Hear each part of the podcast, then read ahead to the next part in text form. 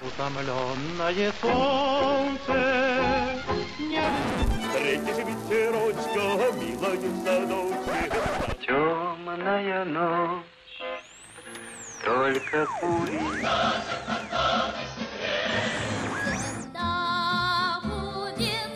Если надо, защищается блестяще.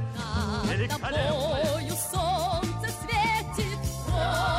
Время и песни. Какие песни? Такое время. Здравствуйте, уважаемые слушатели. В студии Вести ФМ Марат Сафаров и Гия Саралидзе. Марат, приветствую тебя. Приветствую, Гия. Наша программа «Время и песни». Пришло время поговорить о 1957-м. Ну, давайте по традиции сначала немножко о времени и каких-то событиях, которые в этом году происходят. Шесть европейских стран – Франция, Бельгия, Люксембург, Западная Германия, как она тогда называлась, Италия и Нидерланды подписывают Римский договор о создании Европейского экономического сообщества, общий рынок. И, кстати, там был еще один документ – Европейское сообщество по атомной энергии. Тогда это считалось очень важным. Ну, собственно, про образ ЕС нынешнего. Вот проходит 60 лет – и, в общем... Интеграция продолжается. Интеграция продолжается, только теперь уже есть проблемы, да. Тогда все казалось, наверное, более оптимистичным. В США агентами ФБР арестован советский разведчик Рудольф Абель, въехавший нелегально в страну еще в 1948 году. Этот знаменитый советский разведчик, он там работал художником и фотографом в Бруклине. Кстати, единственное, что позволило его задержать, арестовать, это было предательство связняка. Суд приговорил Абеля к 30 годам тюрьмы, но в 1962 году его обменяли на сбитого над СССР пилотом разведывательного самолета У-2 Фрэнсиса Пауэрса. И, кстати, об этом очень мало кто знает, но не только Пауэрс участвовал в этом обмене. Еще один американский студент, который ранее был арестован в ГДР, тоже участвовал в этой сделке. Но вот э, был такой сюжет. Запуск первой советской межконтинентальной ракеты под руководством Королева происходит в Ленинграде. Спускается на воду первый атомный ледокол. В то же время по ту сторону океана, в цитадели свободы и демократии президент США Эйзенхауэр вынужден принести извинения министру финансов Ганы, которого отказались обслуживать в ресторане города Довер, штат Делавер, из-за цвета его кожи, как вы догадываетесь, это произошло. Очень любопытный факт. Правительство Великобритании отвергает рекомендации отменить уголовное преследование за добровольные гомосексуальные отношения между взрослыми мужчинами. Тоже такой мостик в наше теперь... 60 лет назад. Да, 60 лет назад это произошло. Ну, Конечно, одно из главных событий в нашей стране – это четвертый международный фестиваль молодежи и студентов, который собирает под свои знамена 34 тысячи юношей и девушек из 131 страны мира. Целые программы мы посвящали этому фестивалю молодежи и студентов в эфире нашей программы. Действительно, событие уникальное. Мы сегодня еще поговорим о нем и о его музыкальной составляющей в этом году. Но начнем, наверное, с фильма, да, который выходит Э, в это время, и мы часто это говорим, и, наверное, еще, еще не раз повторим, что эти фильмы до сих пор остаются любимыми телезрителями и ну, зрителями вообще в нашей стране. Кинофильм Александра Зархи «Высота» появляется. Да, вот вроде бы малокартине привело к появлению новых имен в советском кинематографе. Молодые дебютанты, выпускники в ГИКа приходят на киностудии. Но и старые мастера тоже находят новый такой киноязык, темы уже такие более приближенные к народу, понятные, более простые, может быть. Простые не в том смысле, что упрощенные, а в том смысле, что более демократичные. Уже пафоса вот этого сталинского кино нет. И в качестве примера можно назвать, конечно, творчество Александра Григорьевича Зархи, выдающегося мастера, работавшего многие годы в тандеме с Иосифом Хейфицем, но теперь вот уже снимавшего самостоятельно, и он такой новый свой киноязык открывает фильмом «Высота». Конечно, в фильме блистают молодые актеры Николай Рыбников и Инна Макарова. О Николае Рыбникове мы уже говорили. Вероятно, в 56-м, 57-м году, вообще во второй половине 50-х годов. Это один из самых снимающихся советских актеров. У него много очень предложений, много концертов по стране, потому что он помимо того, что замечательный актер, ну, своим таким актерским же голосом исполняет песни в фильмах, и поэтому в концертах активно участвует. Собственно, эти песни потом долгие годы его и кормили, потому что была такая программа от советских кинематографистов, от Бюро пропаганды киноискусства, как называлось. «Товарищ кино» назывался. И вот по всему Советскому Союзу актеры, которые уже не снимались или снимались гораздо меньше, они пели песни из своих фильмов. Некоторые под фонограмму, кстати, вот все блюстители, значит, чистоты, да, песни и музыки современные могут узнать для себя, что и в 60-е, и в 70-е годы фонограмма процветала. И многие артисты, которые э, даже не исполняли эти песни, почему-то имели ну, такую дерзость петь под фонограмму других артистов. Так было. Но Николай Рыбников не пользовался чужими голосами, он пел сам, и пел он и в этом фильме. Музыку э, к этому фильму сочинил ни много ни мало Родион Щедрин. Но на тот момент Родиону Щедрину было всего 25 лет. Он был молодой композитор. И, собственно, представить, что он будет выдающимся композитором и мастером классической музыки еще было И мужем Майи Плесецкой. Да, уже буквально вот на подступах к Майе Михайловне. И поэтому, соответственно, так вот представить себе его дальнейшую карьеру нельзя. И вот эту легенькую песенку эстрадную, наверное, одну из немногих в его богатом наследии, в его богатом творчестве для Зархи, поскольку Зархи они, кстати, дружили, это вообще был такой круг интеллектуальный. Зархи, Лиля Брик, Родион Щедрин, Майя Плесецкая, поэтому не случайно его позвали в эту картину поэт Владимир Котов, марш монтажников. Не кочегары мы, не плотники, но сожалений горьких нет. Как нет, там и монтажники, высотники, да, и с высоты вам шлем привет. Трепал нам кудри ветер высоты, и целовали облака слегка на высоту. Такую, милая ты, уж не посмотришь свысока, свысока. Ну, тоже очень известная, конечно, песня Задорная, веселая. Кстати, сам по себе фильм ведь тоже был очень интересно снят. Передовой там очень такой. много, да, там же очень много комбинированных съемок. Причем до сих пор, когда ты смотришь этот фильм, в общем, эти комбинированные съемки довольно трудно понять, как, как это происходило, и все время ощущение, что действительно съемки проходили на очень большой высоте и снимались э, актеры сами. Я-то думал всегда, что там очень много таких э, съемок с каскадерами. Э, На самом деле, наверное, и это существовало, но и в том числе там всякие методы передовые. Я думаю, там многое, да, существовало. Был вот этот передовой метод блуждающая маска, при котором актеры, отснятые в павильоне, совмещались с фоном, снимавшимся на натуре. Думаю, что были и каскадеры, но Инна Владимировна Макарова, которая, слава богу, с нами, ей 91 год, это, можно сказать, для женщин нельзя сказать патриарх, ну матриарх, да, советского кино, народная артистка Советского Союза, она говорит о том, что она снималась и на действительно высоте в фильме «Высота». Съемки велись в Днепродзержинске, достаточно сложно, но тем не менее уже в апреле 1957 года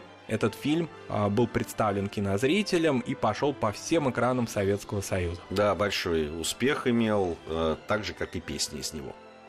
Пример дружбы народов в советском кинематографе. Мы часто этим пользуемся, как и фильмы, которые снимались на национальных киностудиях. Вот есть примеры в 1957 году такой. На Сталинобадской тогда еще киностудии в 1957 году снят фильм, выходит он в прокат. Первый, это таджикский цветной художественный фильм, называется он «Я встретил девушку».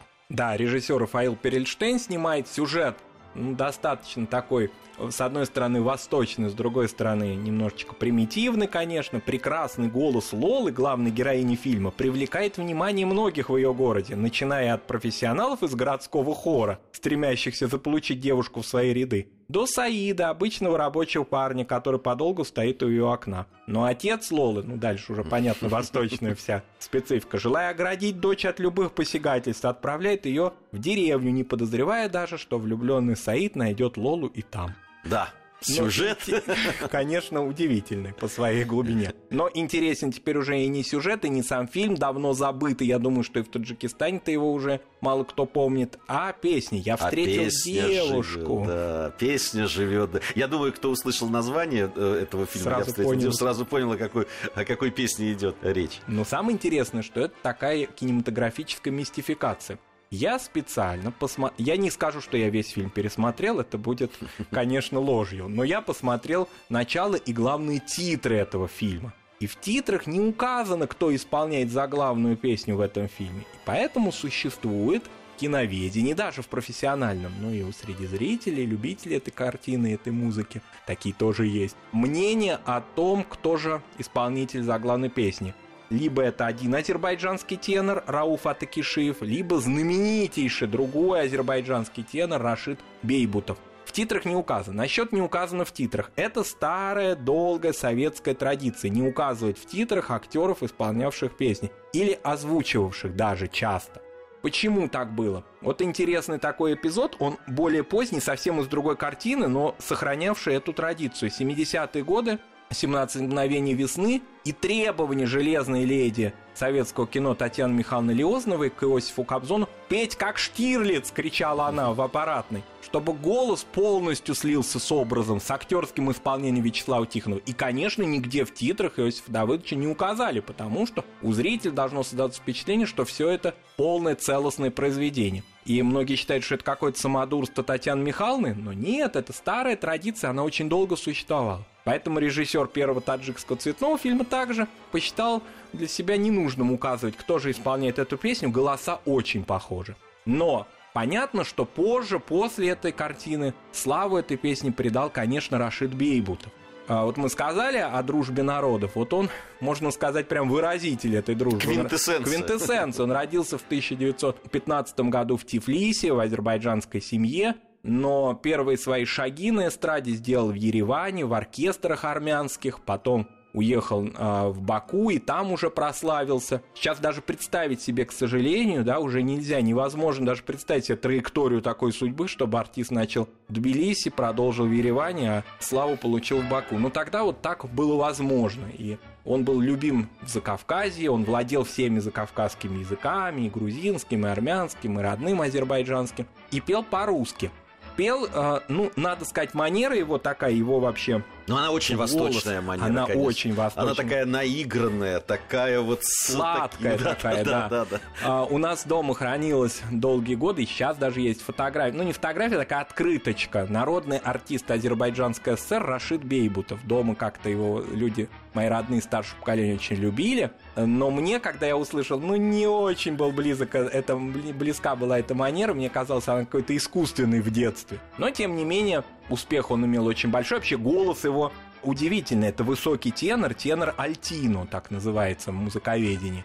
И он, конечно, мастерски исполнял свои песни. Немножко что-то мугамное есть вот из старого, древнего такого средневекового азербайджанского фольклора в его манере исполнения. В общем, мастер, конечно, большой народный артист, конечно, Советского Союза. Это звание он получил не зря, потому что действительно по всему Советскому Союзу был известен. Надо сказать, что в 40-е годы он еще славу-то получил большую, поскольку участвовал в музыкальном фильме, снятом по одноименной оперете Узира Гаджибекова «Аршин Малалан», и уже тогда стал известен. Но э, вот эта его песня о девушке на музыку Андрея Бабаева, стихи Мирзо Турсун Заде в русском переводе Гарольда Регистана мы послушаем именно в исполнении Рашида Бейбутова. Я встретил девушку полумесяцем бровь, На щечке родинка и в глазах любовь. Ах, эта родинка меня с ума свела, Разбила сердце мне, покой взяла. Ах, эта девушка меня с ума свела, Разбила сердце мне, покой взяла. Рашид Бейбутов, э, уже кто только не перепел эту песню да. на, на современный лад, и до сих пор она звучит. Да, я знаю, что на Северном Кавказе очень распространено, значит, местными полулюбительскими, полупрофессиональными артистами в ресторанном жанре, да, ее исполнять манере. Так что она до сих пор живая очень. Да, но она исполнялась, я, я помню, и в начале 90-х она вдруг выплывала. Ну что ж, э, у нас пришло время новостей. А после э, новостей мы вернемся с Маратом Сафаровым и продолжим нашу программу. Время и песни. Время и песни. Какие песни? Такое время. Продолжаем нашу программу. В студии по-прежнему Марат Сафаров, Гия Саралидзе, «Песни и время», или «Время и песни».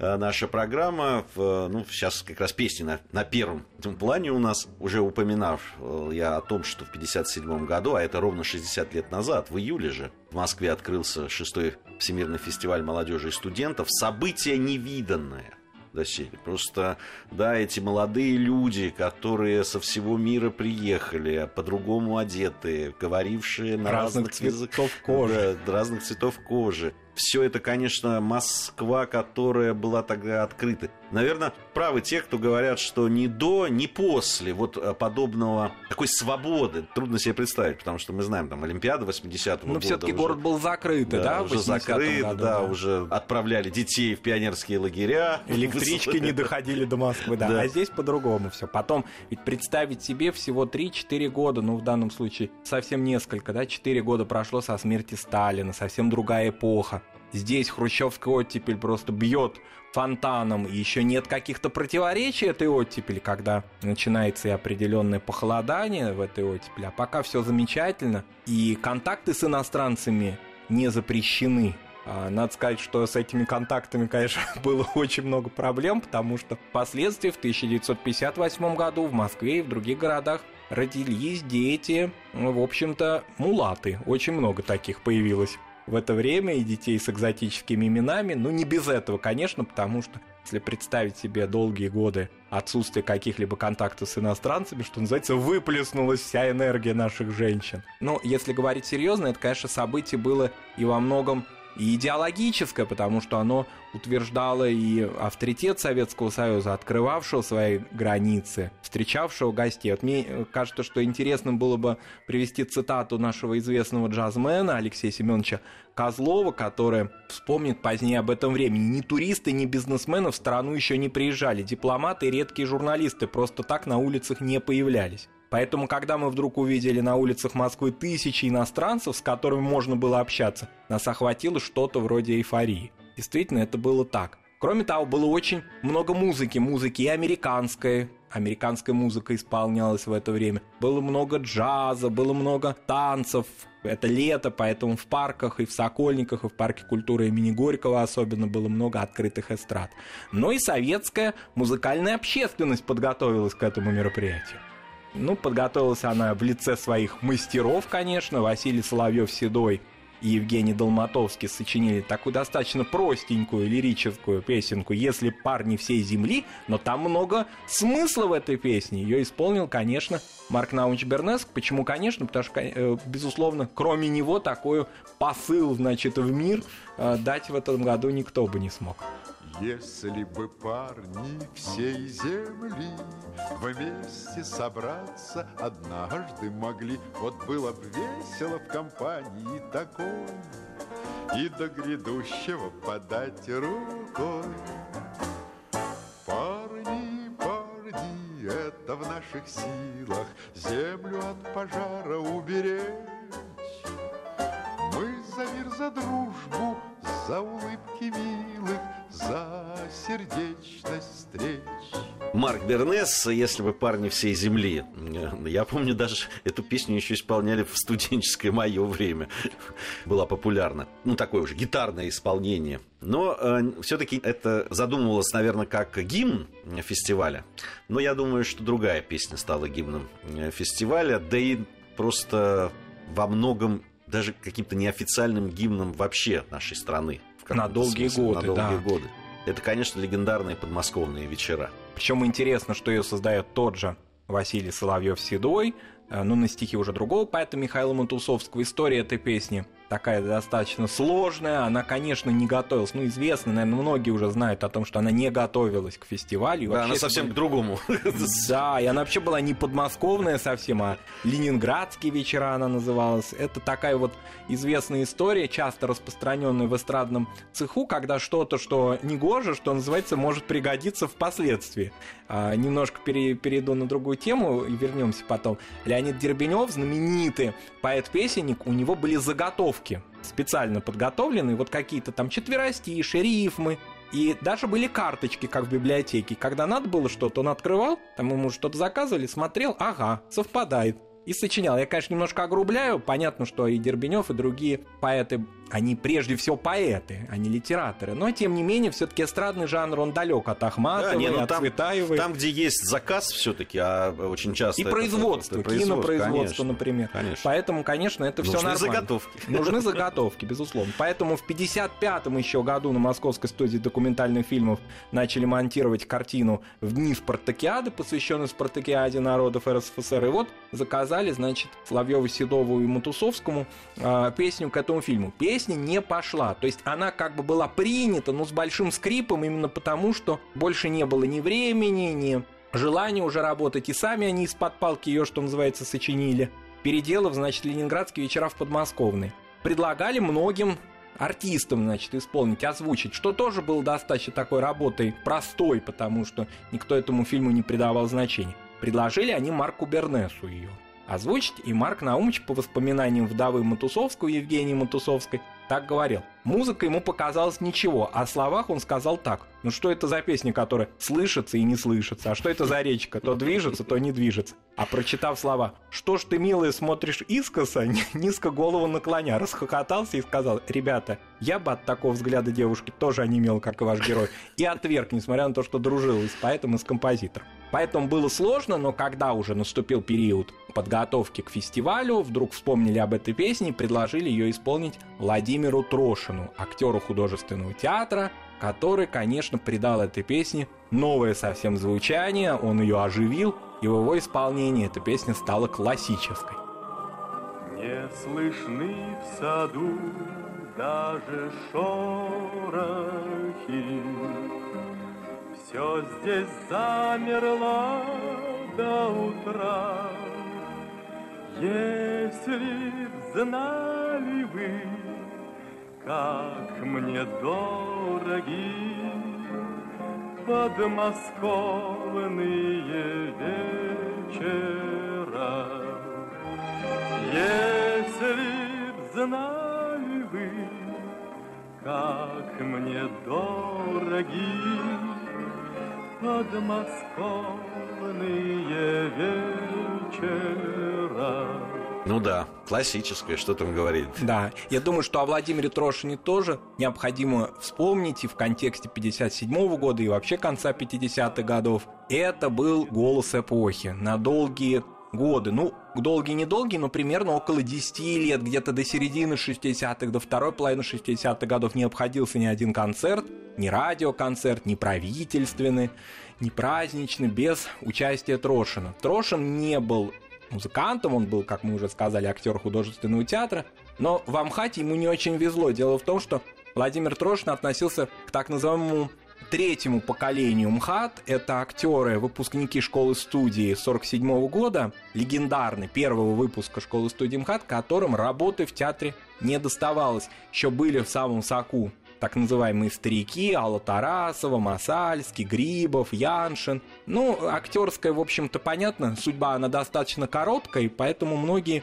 старики не подпускали молодежь вообще к исполнению ролей. Это был второй или третий состав одного и того же спектакля. Известно, что Алла Константина Тарасова, например, скажем, Раневскую играла уже в достаточно преклонных летах, да, в «Вишневом саде» и многие другие актеры вот держались за свои роли, молодежь не подпускали. И Трошин нашел себя на эстраде в этот период времени, но не порывал с театром. Ему многие говорили, да уйди ты уже из этого театра, который, в общем, тебе не приносит ни известности, ни, ни денег, ни ролей, ничего. Но вот его любовь, его такое почтение к МХАТу, к наследию Станиславского Немировича Данченко не давало ему возможности уйти из труппы. И он сочетал это длительные гастроли по всему Советскому Союзу, и потом вдруг его вызывают, и он вводится в какой-нибудь третий состав кремлевских курантов, условно говоря. Владлен Давыдов также жил вот очень трудно в театре. Евгения Ханаева, вот это поколение актеров, а, выпускников школы-студии, они многие не нашли себя. Трошин нашел себя на эстраде. И, конечно, композиторы к нему потянулись. Вот после подмосковных вечеров и после первых его вот этих песен композиторы просто на перебой его завалили песнями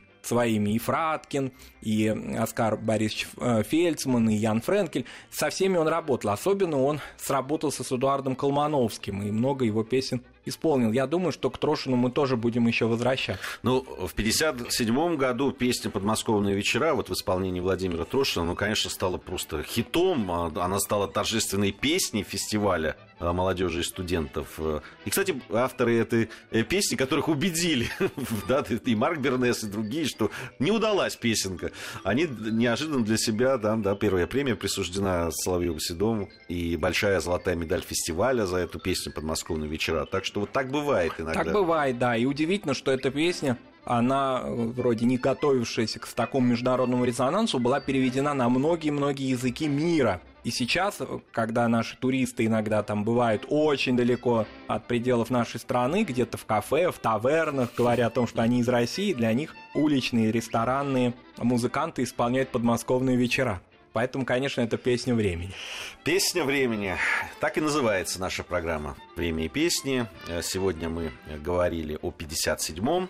Марат Сафаров и Гия Саралидзе были в студии Вести ФМ. Совсем скоро, я надеюсь, мы с вами вновь встретимся. Время и песни.